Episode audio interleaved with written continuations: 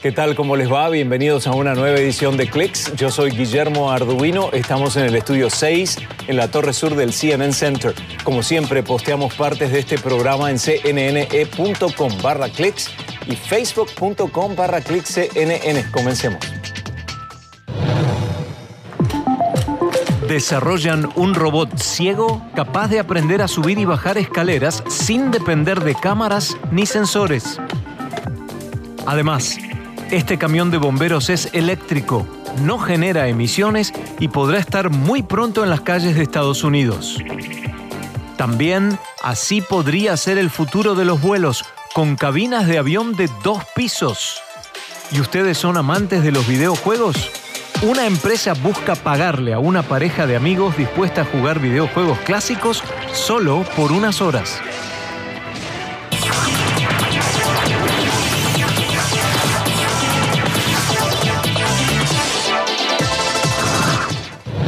Les mostramos un robot ciego que sabe subir y bajar escaleras gracias a un sistema de aprendizaje y sus creadores nos dicen que es el primero de su tipo.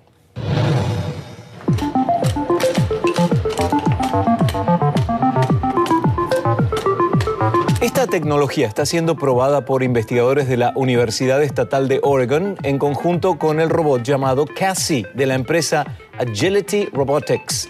La idea fue presentada en un ensayo cuyo título podría traducirse como Recorrido bípedo y ciego por escaleras de realidad simulada y mediante el aprendizaje por refuerzo. Sus creadores dicen que podría ser el primer controlador para un robot bípedo a escala humana capaz de atravesar de forma fiable escaleras, obstáculos similares, por ejemplo, y lo hace mediante la propiocepción una de las cualidades es que el sistema permite que el robot se mueva por el mundo real sin necesidad de cámaras o sensores. Esto ayuda a la máquina a enfrentarse a condiciones del mundo real, por ejemplo, cuando hay neblina o cambios de luz que podrían bloquear los sensores o las cámaras en este tipo de robots.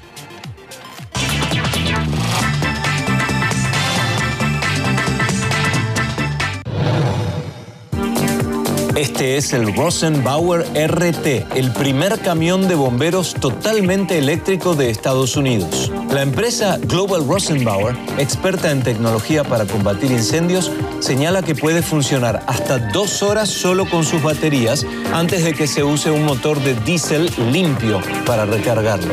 Y agrega que este camión se puede elevar sobre el suelo hasta casi 46 centímetros y atravesar casi un metro de agua. Sus pasajeros también pueden lanzar un dron desde el camión y recibir fotos aéreas directamente desde el asiento del conductor.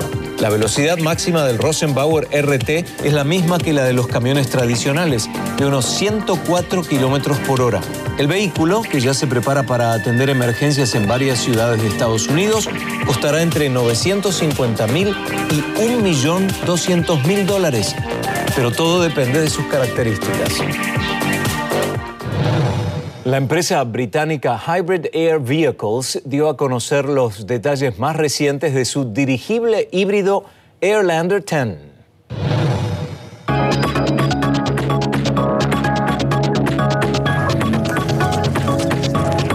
Según sus planes, esta aeronave tendrá una huella de carbono mucho menor que la de un avión de pasajeros convencional, ya que produce un 90% menos de emisiones. Esto es porque va a necesitar menos combustible gracias a una combinación de sustentación de helio, sustentación aerodinámica y empuje vectorial. Hybrid Air Vehicles asegura que el Airlander 10 estará disponible en 2025 en un modelo híbrido eléctrico y de combustible para aviones y en 2030 en una versión totalmente eléctrica. Una de sus particularidades es que su diseño incluye ventanas que van desde el suelo al techo. Tom Grundy, el CEO de la compañía, nos dijo a nosotros que el, dirigible es un poco ruidoso, con pocas vibraciones y sufre poco el efecto de turbulencia que tanto preocupa a la gente en otros aviones. Y así podrá ser el futuro de los vuelos, ya se los mostramos. Por ejemplo, con cabinas de dos pisos en un avión, con las que se buscaría un equilibrio entre la cantidad de pasajeros y una experiencia de viaje agradable.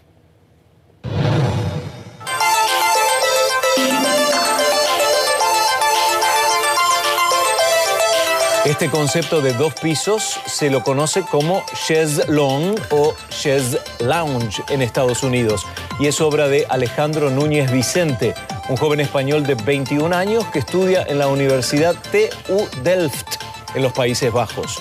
Núñez Vicente le dijo a CNN que parte de su idea se basó en su propia experiencia luego de viajar por Europa en clase económica.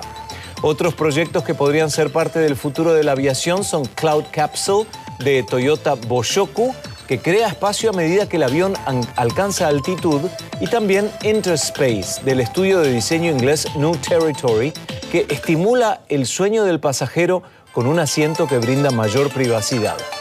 Todas estas ideas y proyectos se presentaron al concurso Crystal Cabin Awards, conocido por destacar las tendencias de diseño de los interiores de los aviones.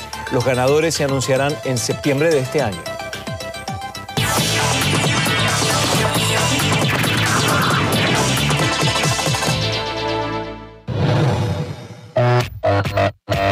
Luego de 26 años de vida, llega el final para el navegador Internet Explorer.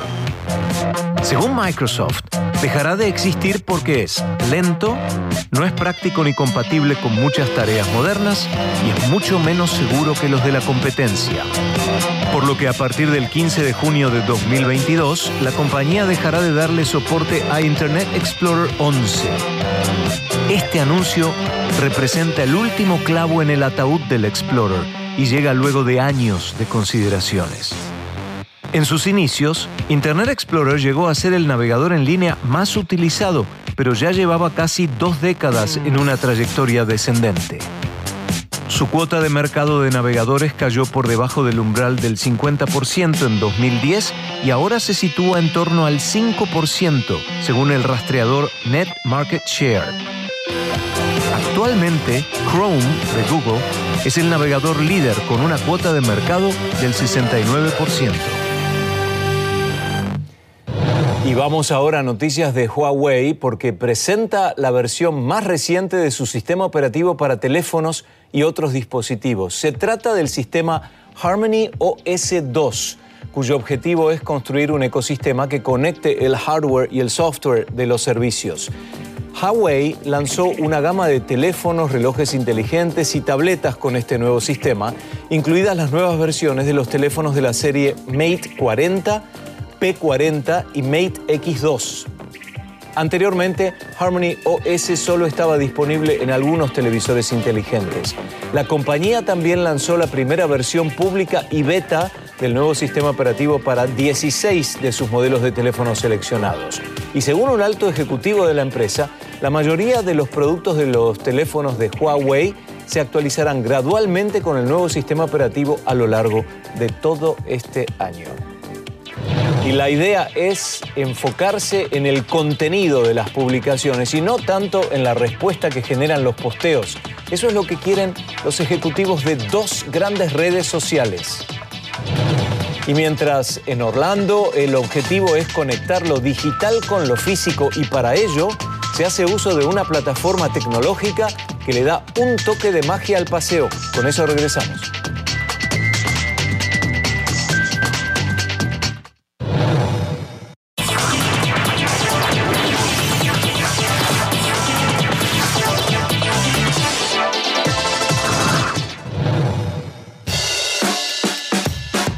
Los usuarios de Facebook e Instagram podrán ocultar los me gusta de sus publicaciones.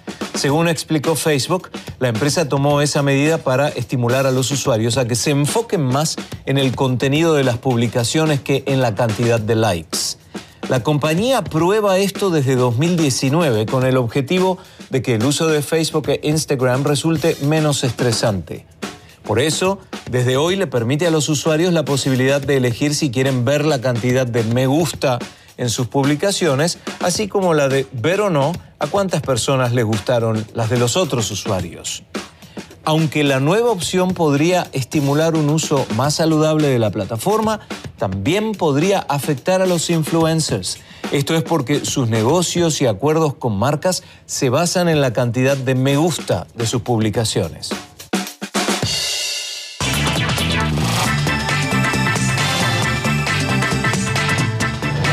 Disney Parks y Snap anunciaron un acuerdo para llevar la realidad aumentada al complejo de Walt Disney World en Orlando, Florida. Se trata de un plan que representa un paso más en los esfuerzos de Disney para modernizar su división de parques con la creación de un metaverso o universo ficticio que conecte lo digital con lo físico.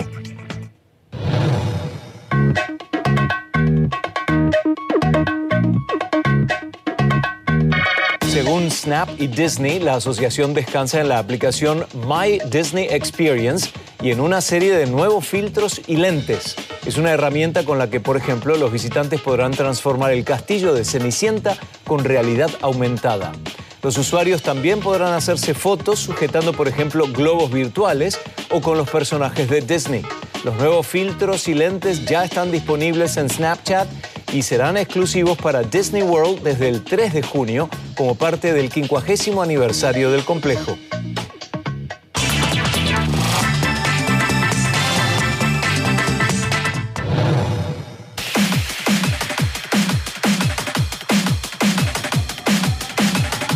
Los Emiratos Árabes Unidos están financiando una técnica que podría reducir en gran medida la preocupación por las sequías. Se trata de un método que utiliza electricidad y que supone que proveer carga positiva o negativa a las gotas de las nubes hará más probable que caigan en forma de lluvia. El método fue propuesto inicialmente por un equipo de científicos de la Universidad de Reading en el Reino Unido en 2017, pero la iniciativa será puesta a prueba muy pronto cerca de Dubái con ayuda de drones construidos a medida. Además, este es solo uno de los proyectos que han estado financiando los Emiratos Árabes Unidos en todo el mundo para intentar hacer llover. Con un clima desértico y una precipitación media de apenas 10 centímetros al año, su territorio es de los más sedientos de agua dulce.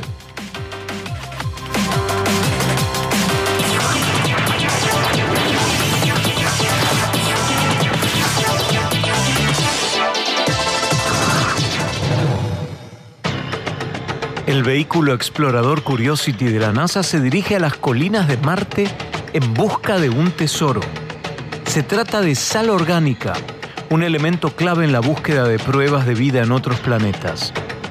Desde 2012, el Curiosity explora el cráter Gale, ubicado en lo que probablemente fue un antiguo lago, pero ya en 2014, el vehículo comenzó a ascender al monte Sharp, de 5 kilómetros de altura, ubicado en el centro del cráter. Curiosity ya logró la mayor parte de lo que se le asignó, como determinar si las condiciones en Marte albergaron vida alguna vez, así como caracterizar su clima y la geología de Marte. Su nueva misión con la búsqueda de sal es investigar la transición de humedad a sequedad que tuvo lugar en Marte hace miles de millones de años. Saben que investigadores de la Universidad de Chile diseñaron un material que imita las propiedades de un agujero negro. Por ahora se encuentra en la fase experimental y podría tener múltiples aplicaciones tecnológicas. Marcel Clerc, físico de la Universidad de Chile e investigador del núcleo Milenio de Óptica Miró, nos explica ahora cómo desarrollaron esta idea. Esto que son, si quieren, estrellas muy grandes, 100 veces más grandes que nuestra estrella, el Sol, que se colapsan entonces tiene una propiedad muy extraña, muy exótica, que es que generan un entorno que lo llamamos horizonte de eventos en el cual no sabemos lo que pasa. Eso, en realidad, la teoría nos dice que ocurre esto, no hemos, no hemos podido mirar uno por dentro y la razón que no se puede mirar uno por dentro es que todo lo que ocurre ahí no puede salir. Entonces, estos agujeros negros son objetos eh, astronómicos en los cuales no tenemos contacto alguno, están completamente aislados. Es decir, si por ejemplo uno hiciera una explosión al interior de este eh, evento horizonte, no hay forma que supiéramos afuera que pasa algo de esa forma. Entonces no tenemos información de lo que ocurre al interior.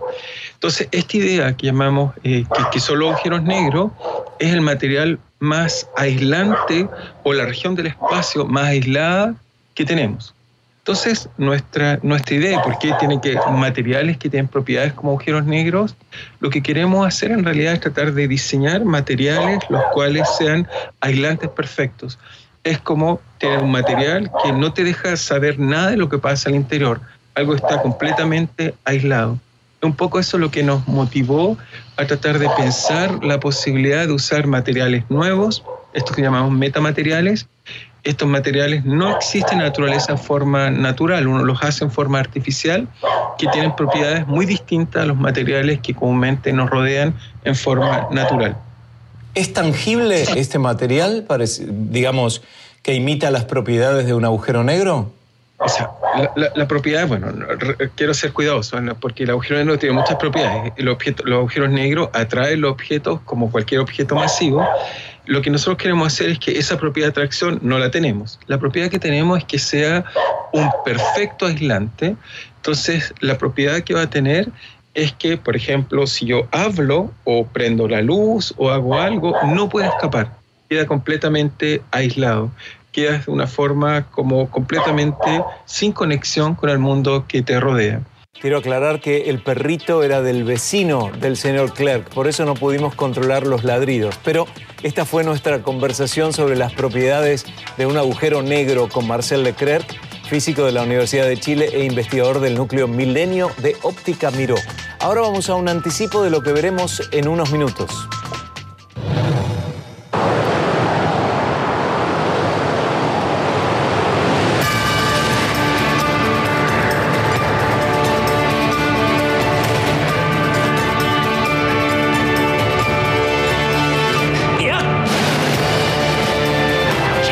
Pronto habrá nuevos videojuegos, nuevas versiones de otros ya conocidos y una sorpresa para quienes se animen a ser parte de un experimento. Hay dinero de por medio. No hay que pagar, sino jugar y cobrar.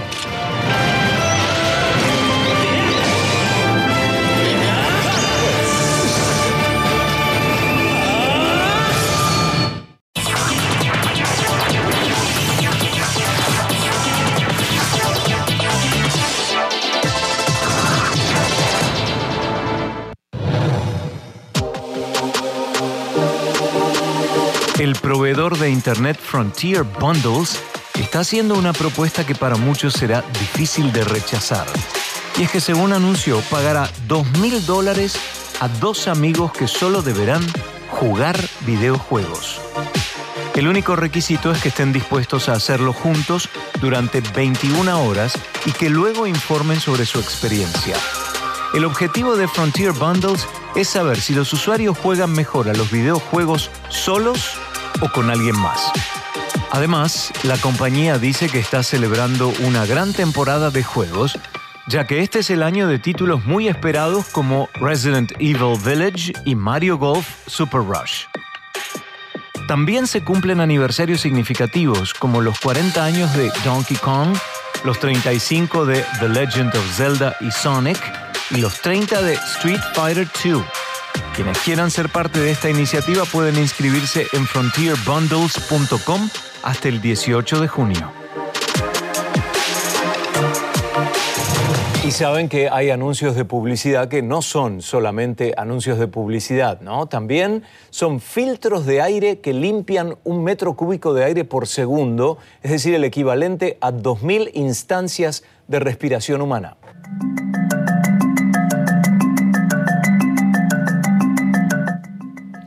El proyecto corresponde a la empresa británica Pluvo en asociación con la compañía publicitaria Kinetic del grupo WPP, según reporta Reuters. Se trata de filtros de aire que tienen el aspecto de anuncios publicitarios y que podrían instalarse en focos de contaminación, como por ejemplo estaciones de tren, aeropuertos y centros comerciales. Y como tienen un exterior comercializable, las empresas que se anuncien en los filtros se convierten en patrocinadores de este servicio. La empresa le dijo a Reuters que en una prueba de seis meses en el norte de Londres, una de sus columnas logró remover hasta el 99% de las partículas y gases nocivos, además de los virus transportados por el aire. Los virus, ¿eh? Importante.